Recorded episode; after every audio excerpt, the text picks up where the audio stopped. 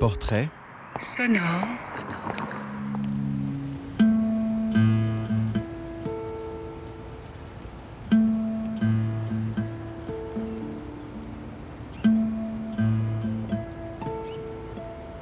Seconde nature, un balado pour ceux et celles qui réfléchissent à la nature en ville. Je m'appelle Mathilde, j'ai la trentaine, je vis en ville et je n'ai pas de chalet. J'ai eu envie de réfléchir sur ce qui nous relie aux arbres, sans lesquels nos villes seraient irrespirables. Comment être de bons alliés du monde végétal? Peut-on développer un lien plus personnel et plus respectueux avec les plantes? Que nous apprennent-elles sur nos modes de vie, notre façon de bouger et parfois nos immobilités? Chaque épisode de Seconde Nature propose une rencontre. Je suis allée parler avec des personnes qui ont tout en commun une certaine forme de résistance. Elles ont trouvé des ressources dans les friches de la ville, fabriqué leurs cabanes dans les arbres de Montréal, leur inspiration dans les kilomètres de ruelles vertes et sur le Mont-Royal. Des libres penseuses. Elles sont en recherche, en questionnement. Elles invitent à la discussion. La première rencontre est celle de Laurence Burton. Avocate en droit des Premières Nations, elle a fondé Un goût de forêt, une micro-entreprise pour faire connaître les plantes comestibles et médicinales au Québec. Nous allons vous parler en plein cœur de Montréal, sous la pyramide des jardins cratères, dans le Mailex. On vous embarque dans nos réflexions sur le féminisme et notre besoin de nature. Bonne écoute!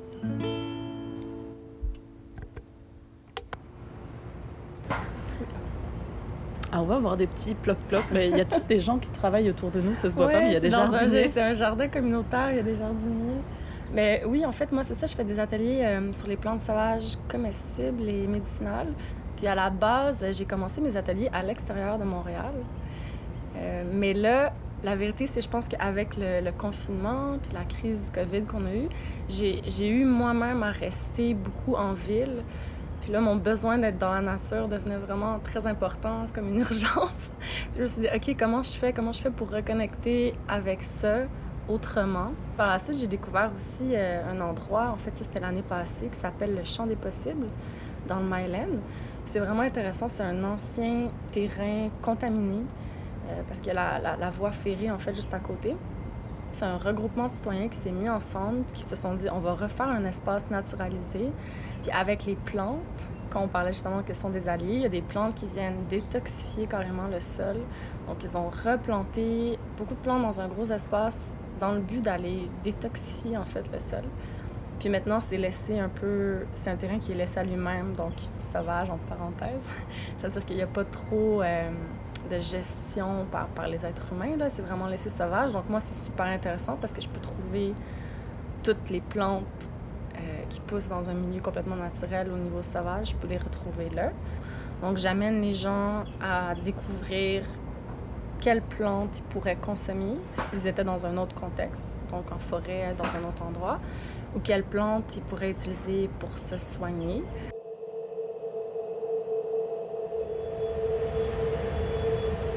Donc, euh, puis le plantain, euh, en latin, c'est Plantago major. Euh, Honnêtement, elle, c'est une des premières à connaître. On la retrouve partout dans le monde. Toutes les parties sont comestibles. C'est une des plus faciles à identifier. Je vais vous donner des, des, trucs un peu pour vous en souvenir. Pour le reconnaître, là, honnêtement, partout où l'homme marche, vous allez retrouver du plantain. C'est une plante qu'on dit, les feuilles sont basilaires, c'est-à-dire qu'elles partent de la base et elles font une rosette. Puis si vous remarquez bien, il y a vraiment des nervures super apparentes. Vous voyez les lignes? Si vous voulez regarder de proche, là, vous allez avoir à peu près 4-5 lignes nervures. Ça, c'est quelque chose qui la distingue bien aussi. Le plantain, euh, là, on pourrait tout cueillir les feuilles, les manger crues dans des salades. Donc, on pourrait se faire une grosse salade de plantain. Euh, un peu plus tard, elles vont peut-être devenir un peu amères, on peut les cuire exactement comme des épinards. Puis quand l'épi va sortir, l'épi, euh, c'est comme des mini épis de maïs. On peut cuire ça à la poêle. Puis toute la plante, elle goûte un peu le champignon. Ben, là, on ne pourra pas le faire aujourd'hui, mais c'est à partir du moment où je les ai cueillis puis je les ai mangés on dirait que là, ça s'intègre vraiment. Je vais essayer d'en faire plus des ateliers comme ça dans le futur. Là. Comment d'ailleurs on apprend une plante par le corps ou par le toucher? Ben, Je pense que moi, la première chose qui me vient à la tête quand, quand, quand tu poses cette question-là, c'est comment souvent même des enfants vont apprendre mieux par l'expérience, qu'on aura beau leur dire fais-le pas, va pas là, fais pas ça. Euh, tant qu'ils se font pas mal, ils apprennent pas. Puis je pense qu'avec les plantes, euh, on a beau apprendre toutes les propriétés, tant que ça devient pas quelque chose qu'on a vécu dans notre corps, on l'apprend pas vraiment. Donc, par exemple, ce qui me vient en tête, c'est l'ortie, qui est une plante, en fait, qui, a, des poils, qui poils qui sont urticants. Si on fait juste se frotter rapidement ou si on est trop agressif avec elle, elle aime pas ça. Euh, puis elle, va nous faire mal. Euh, puis après ça, euh, cette plante-là, par contre, est excessivement nutritive, puis il y a plein d'usages au niveau médicinal. Puis donc, je pense que cette plante-là, il faut vraiment faire le contact, c'est-à-dire de, d'essayer de, l'accueillir, de se faire brûler par cette plante-là, de dire, OK, non, c'est toi que c'est pas comme ça que tu veux te faire approcher. Puis euh, par la suite, on s'en souvient, on s'en souvient. Tout, ce qu'on a appris de façon théorique qui était un peu loin rentre euh, complètement, s'intègre dans notre corps. Puis encore là, à partir du moment où, par exemple, on la consomme, ben, moi, je trouve ça fascinant parce qu'en fait, la plante devient une partie de, nous. La plante rentre en nous.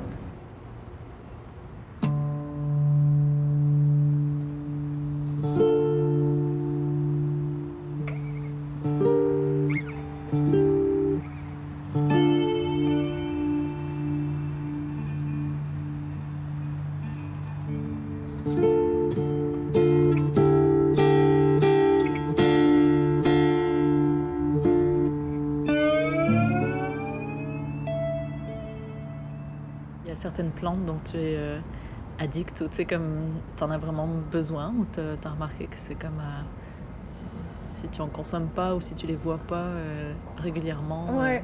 c'est comme en manque? Ouais, j'ai développé cette relation-là avec certaines plantes. J'ai développé cette relation-là notamment avec le pain. Le pain euh, Le pain, le pain PIN, ouais, pas le pain P-A-I-N. c'est drôle parce que c'est presque comme si ça devenait le besoin de voir un, un ami ou une personne proche dont on peut s'ennuyer. Moi, l'odeur du pain, l'odeur des aiguilles, euh, l'odeur de l'écorce, la vue du pain, je la trouve vraiment apaisante. Heureusement, il y en a à Montréal, fait que je peux me retrouver. Mais c'est intéressant, puis j'essaie quand même de faire cet exercice-là parfois aussi en forêt ou avec certains étudiants, d'aller vers une plante qui, selon vous, est comestible. Puis en fait, c'est drôle parce que je l'ai remarqué aussi beaucoup chez les enfants.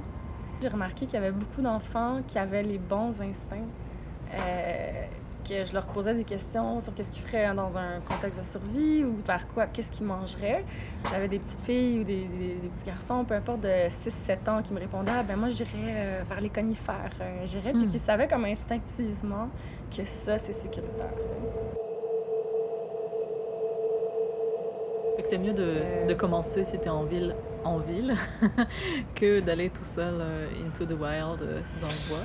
Ah, c'est ça, c'est une question. En fait, je pense que oui, en ville, les gens, par exemple, qui font des initiatives pour faire changer les choses, ça peut être des petites initiatives. Euh, mais ça, ça peut faire vraiment beaucoup de bien, en fait, puis c'est de recréer. Mais vous pouvez aussi aller dans le bois puis recréer votre communauté. Vous pouvez partir dans le bois seul aussi, si c'est l'expérience l'expérience en soi a sa valeur aussi, que mm. les gens apprennent à travers l'expérience. Donc, euh, on peut aller dans le bois pour réaliser que ben, peut-être que j'en connais hein, des gens qui vivent solitaires dans le bois puis qui sont très heureux. Est-ce que tu euh, connais aussi des, des, femmes qui font ça? Ben, je sais que tu as fait partie des groupes, de certains groupes de survie. C'était quoi ton. Je veux pas tout ramener à ton genre, mais quand même. Est-ce que tu avais une réflexion là-dessus ou... Euh, oui, moi j'en ai eu beaucoup de réflexions là-dessus. Parce que même en fait, dans les cours que je prenais de survie en nature, des choses comme ça, oui, il y avait quelques femmes, mais on était quand même en minorité. Puis je me souviens très bien d'avoir eu des professeurs femmes qui disaient reviens, puis reviens souvent parce qu'on n'a pas assez de femmes, puis il faut qu'il y ait plus de modèles féminins. Euh, je pense que en ce moment, ce qu'il faut, c'est justement des femmes qui vont en fait prendre le lead puis qui vont devenir des modèles pour inspirer les autres femmes à le faire. Puis de me dire, euh, ouais, il faut quand même passer par-dessus la peur de beaucoup de choses. Euh, on se sent quand même plus vulnérable, je veux pas comme femme. Puis là, je pense que c'est lié beaucoup aussi à des mouvements en ce moment là, qui dénoncent justement toutes les agressions sexuelles. Puis tout ça, on, grandit depuis qu'on est petite dans une peur quand même de se faire agresser. Euh, donc pour aller, par exemple, euh, toute seule, en nature, en randonnée, déjà, faut passer par-dessus cette peur-là ou apprendre à vivre avec cette peur-là.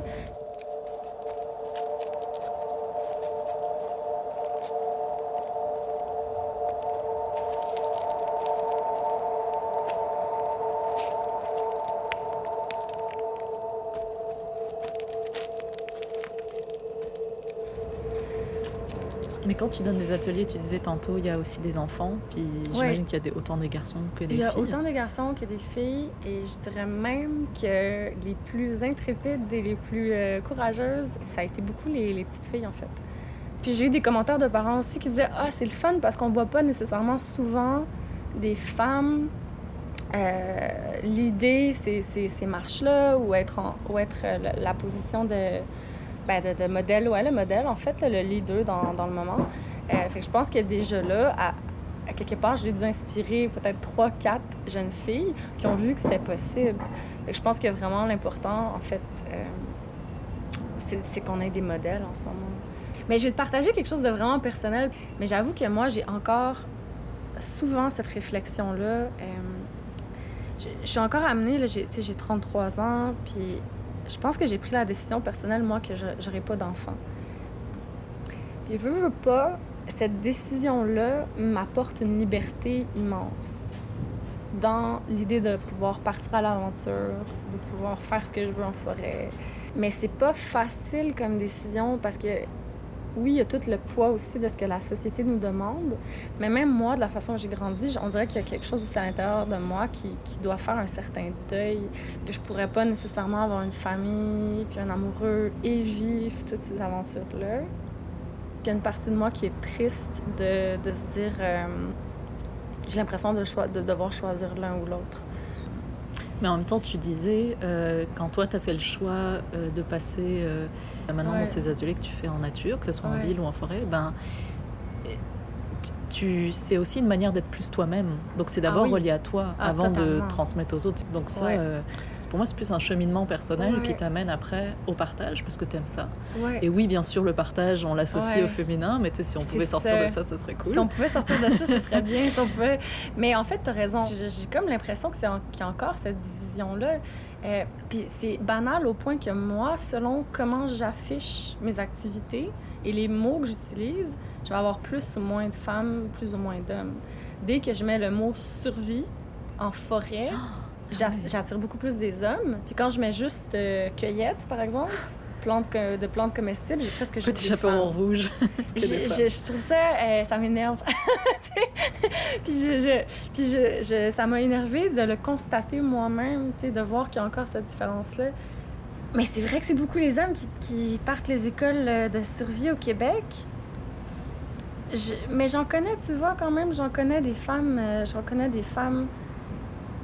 Puis leur approche est peut-être juste euh, moins agressive dans, leur, dans leurs écoles, dans ce qu'ils ont, dans ce qu'ils, dans ce qu'elles ont fondé.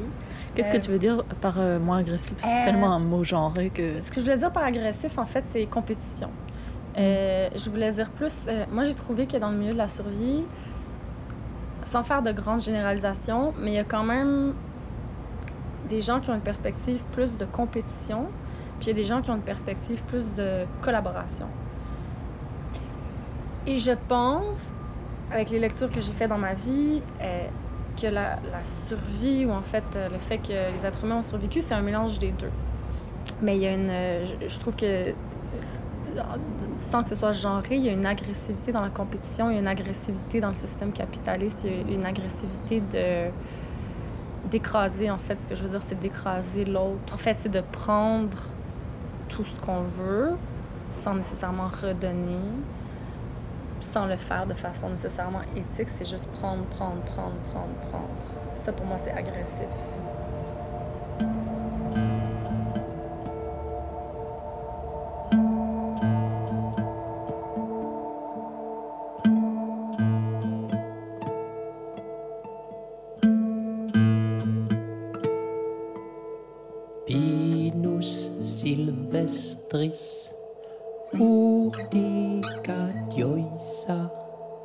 menta spicata cornus canadensis. Malva silvestris, silvestris. Gauteria procumbens. Clintonia borealis. Planta gommaeris gomaio Malva silvestris Plantifolium Anemon canadensis Acerubrum Acerubrum Picea mariana Picea mariana Alnus rugosa planta golanceolata Cornus canadensis, canadensis, Unus virginiana, Unus virginiana, Rubus idaeus, Rhododendron groenlandicus, Picea glauca, Urtica procera, Calmia augustifolia, canadensis. Et toi, Laurence euh, Burton, à quel point le, le, le fait qu'on s'inscrive sur un territoire euh, à l'origine autochtone et qui est encore vécu euh, et habité par des autochtones, ça joue dans ton, dans ton rapport aux ateliers euh, qui font des découvertes sur la, les plantes? À la base, euh, ben, j'ai commencé comme avocate dans un tout autre domaine. J'ai fini en fait par travailler en droit autochtone. Particulièrement, moi, j'ai travaillé euh, pour une organisation inuit pendant quelques années. Ça m'a, en tout cas, ça m'a conscientisé. J'avais probablement déjà la sensibilité. Donc, je veux pas maintenant quand je donne des ateliers. C'est important. C'est important pour moi, en fait, de, de s'assurer qu'on n'est pas encore euh, dans le néocolonialisme du blanc qui va reprendre des savoirs traditionnellement autochtones et se les approprier complètement sans reconnaissance et en faire du profit avec ça et le commercialiser. En fait, ce que je trouverais dommage quand même, c'est que des personnes, euh, je vais dire blanches entre parenthèses, parce que moi, moi à, la base aussi, je suis métissée, mes arrière-grands-parents étaient algonquins, mais j'ai pas, j'ai pas grandi dans une réserve, j'ai pas grandi dans la culture autochtone, euh, donc je peux pas, je trouverais pas ça légitime là, nécessairement de m'associer à un autochtone aujourd'hui, jusqu'à ce qu'une communauté algonquienne autochtone me dise euh, que oui, mais je trouverais ça dommage, par exemple, qu'on arrive puis qu'on on, on rende ça super populaire, comme c'est le cas en ce moment avec certaines écoles, euh, de rendre le, la vie sauvage euh, en forêt super populaire, puis d'aller chercher vraiment juste le côté euh, glamour, euh, beau de cette culture-là, et parallèlement continuer à traiter les communautés autochtones comme on les traite en ce moment. Euh, c'est d'aller chercher juste le, le, le beau puis ce qu'on veut d'intéressant pour nous commercialiser ça euh, sans donner aucune reconnaissance. c'est sûr que pour moi, euh, il y a une part de responsabilité quand j'enseigne ces choses-là. Ben, je, je, voulais te poser la question comme ça, comme tu disais que c'est de plus en plus populaire aussi cette ouais. culture-là. Ben oui. Puis tu as utilisé moi aussi, le... quelque part, je vis de ça là. Ouais. Ouais. Euh, ouais. Et je me demandais, c'est quoi pour toi aujourd'hui là ou les définitions du mot sauvage? Ah, Je sais, écoute, j'ai un malaise avec le terme parce que je sais que ça rend aussi mal à l'aise euh, plusieurs autochtones, avec raison. Je cherche constamment en ce moment des façons de dire les choses autrement. Là où il semble avoir une zone grise en ce moment, c'est parler des plantes sauvages. Puis c'est un terme qui est vraiment consacré, puis pas juste au Canada, pas juste dans les endroits où il y a des autochtones, là, en, France, euh, je veux dire en Europe, dans plusieurs endroits. Pour parler d'une plante qui est dans son état naturel, on va dire sauvage. Ici au Québec, puis peut-être dans d'autres endroits où on a des rapports différents, différents avec les communautés autochtones, le mot sauvage a une connotation différente de par notre contexte culturel. Donc, il y a d'autres façons de dire les choses, que ce soit par exemple produits forestiers, comestibles. Mais ça fait tout de suite euh, consommer, Mais ça fait aussi beaucoup consommer, c'est ça. Donc, euh, honnêtement... Sauvage, ça fait euh, justement comme indépendant. c'est ça. Puis, puis j'ai regardé, même sans savoir que tu allais me poser cette question-là, juste parce que moi, je réfléchissais à ça, j'ai été voir la définition. Puis, tu sais, souvent, la définition de sauvage, c'est qui vit en liberté dans la nature. Donc, si on l'applique à une mm -hmm. plante, ben, ça s'applique totalement à une plante. J'ai cette réflexion-là, fait que d'ailleurs, s'il y a des gens qui ont des idées de termes qu'on pourrait remplacer ou est-ce qu'on le remplace comme comment on le remplace, qu'est-ce qu'on fait avec ce terme-là?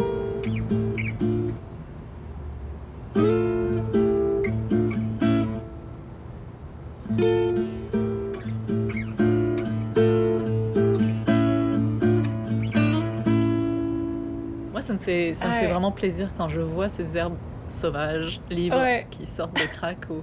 Mais c'est parce que je me dis, elles sortent de buildings qui appartiennent mm. à des gens euh, qui n'auraient pas forcément, tu sais, qui n'ont pas donné l'autorisation de pousser là. Non, aucune autorisation. L'inverse. Elles poussent là, ouais. Et Puis en fait, euh, les plates-bandes, euh, Plan Nature n'a pas nécessairement donné l'autorisation euh, à personne de construire là non plus.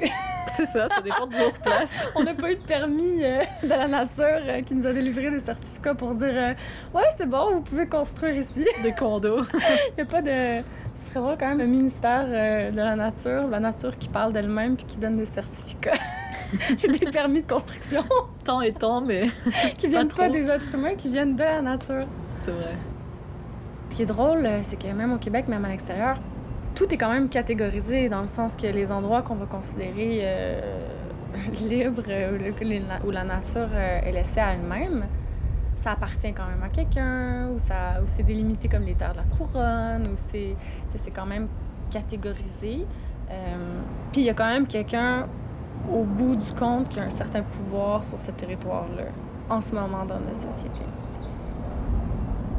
Donc là, ce intéressant, c'est peut-être des endroits où personne n'a aucun pouvoir, puis la nature s'appartient à elle-même.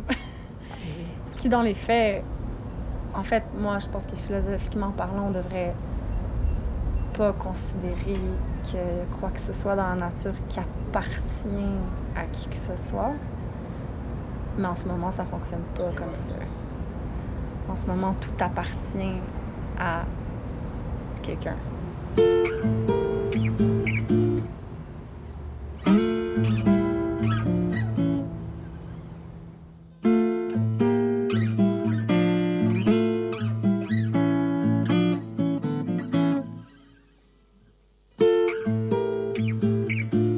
C'est la fin de cet épisode de Seconde Nature, un balado réalisé par Mathilde Benignus, montage Emma Bertin, musique originale Jeff Benignus.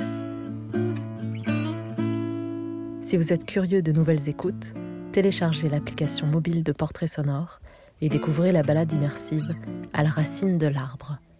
Une promenade sonore à vivre sur le Mont-Royal.